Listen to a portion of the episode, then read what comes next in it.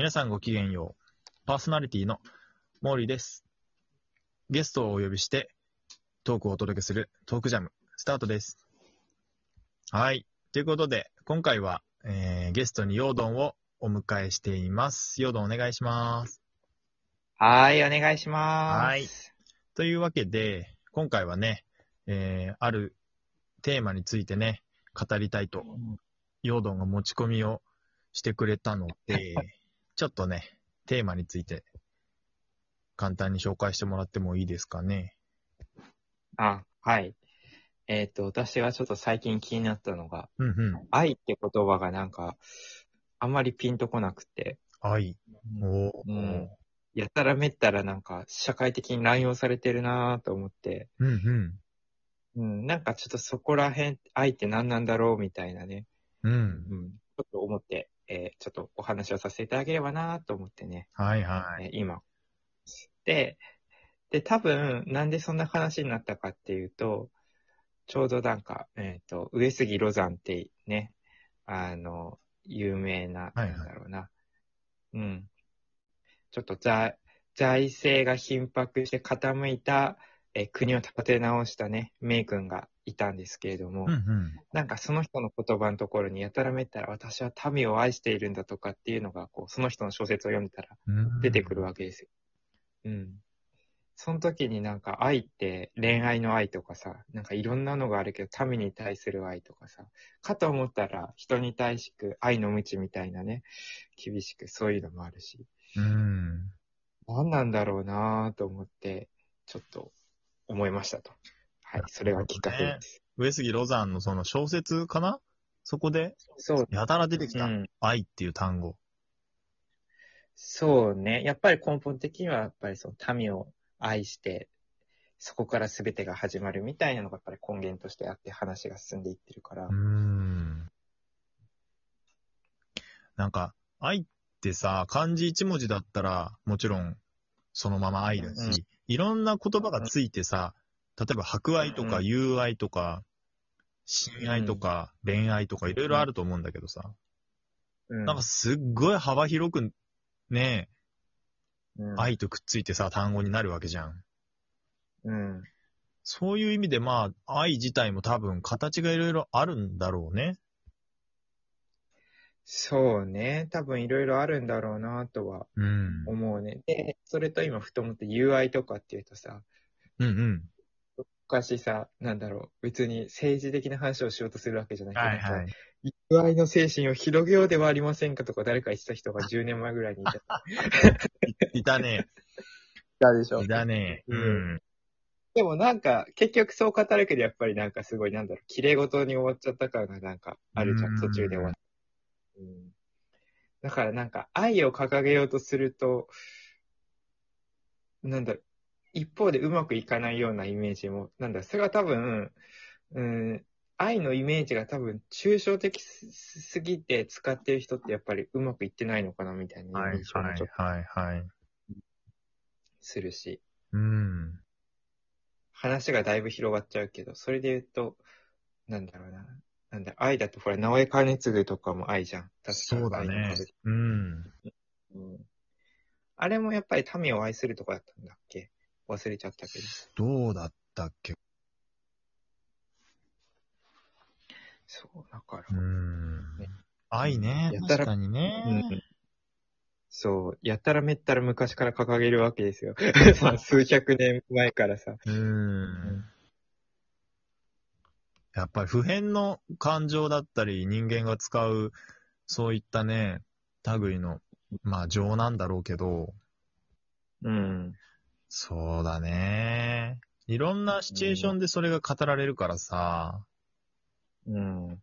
結局、うーん、まあその、人間がね、うん。どこかに対して向ける、まあある意味意志の一つだと思うし、うん。あとはなんだろうね、行動を規定する強い動機だと思うんだよね。うん。うん。うん。うん。まああとは人間はその喜怒哀楽があるし、愛もあれば憎しみもあるっていうさ、うん。争いと切っても切り離せない一側面だけじゃないからさ、うん。そうう。いうなんか吸ったもんだも含めて、苦しみも含めて愛なんじゃないかなとは思うんだよね。うん。なんか愛憎なんて言葉があ、そうそうそうう。そう、まさしくそう、愛憎とかっていうのが、セットで、まあ、表裏一体だと俺は思ってて。うん。だから愛だけを語る人は、一方で、うん。憎しみを、うんやっぱり隠してるというか、はあ、はいはいはい、はい。友愛、博愛、みんなハッピーだけだったら戦争起こらないよねって。でも戦争が起こる背景に自分の自国民を守りたい、愛する家族を守りたいがあるわけじゃない。うんうんうん。だから、愛憎を含めて人間が持つ情念だと思うんだよね。うん、だから一側面だけ愛を前面に押し出しても、それはまあやっぱりこう、ねえ、まあ世界中でいろんな紛争とかが巻き起こるわけだけど、結局さ、うん、憎しみにつながるけど、でも出発点は愛するものを守りたいだったと思うんだよね。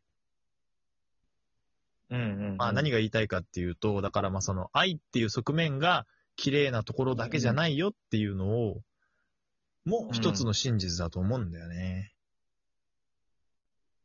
うんうんうんうんうんうんうん。なるほどね。うん。だからさっきのその愛を語る崇高な指導者たちはちょっとなんか嘘くさいよね、みたいな。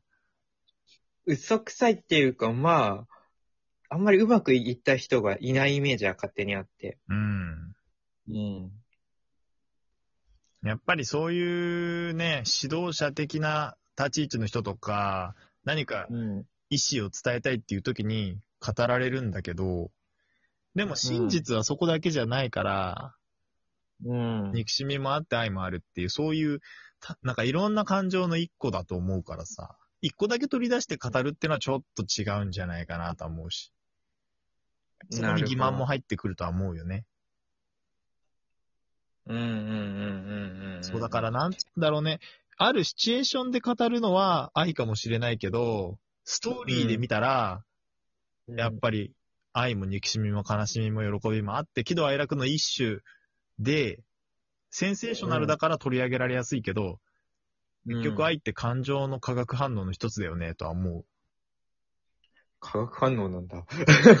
面白いなと思って。だって、ああ、でもどうかな。自己愛って言葉もあるけどね。そうなんだよね。そこが。ね。でも結局他者がやっぱり介在する中で拡張されたりとかさ、深みに気づいたりとか、あ、自分に、にはこんな愛情があったんだっていうのを、やっぱり再認識するってのもあるだろうから、うん。うーん、そういう意味で言うと、まあ一人よりは複数人の愛の方がもしかしたら広がりもあるのかもしれないね。うん。そうね。確かに確かに。まあ、あとさっき言った憎しみすぎて愛になるみたいなさ、愛すぎ、愛しすぎて憎しみになるみたいな話もあるじゃん。あるね。ちょっと小説とかそっちチックになっちゃうけうどさ。うん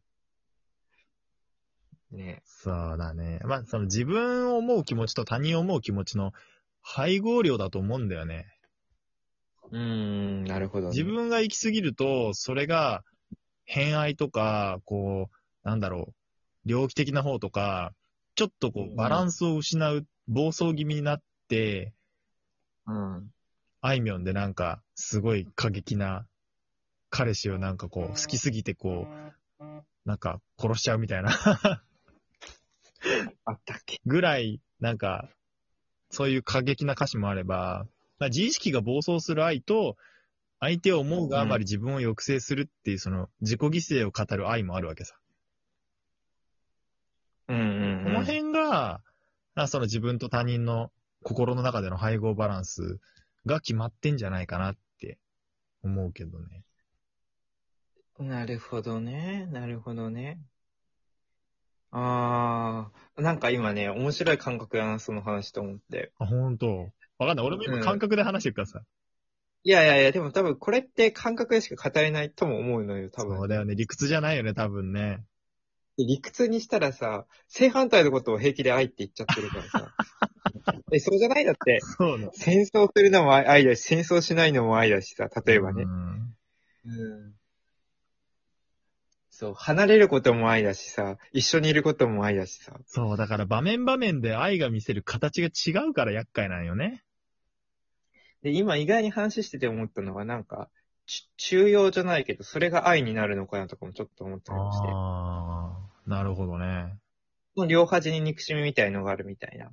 うんうんうんうんうんうん。なんか実は愛って振り切ったものみたいなイメージがあるけど、実は違っうん。て面。白いね。うん。で、その両端に憎しみがあってみたいなね。形を変えた愛なのかもしんないね、憎しみはね。うん。陰と陽みたいな。うんまあそうね。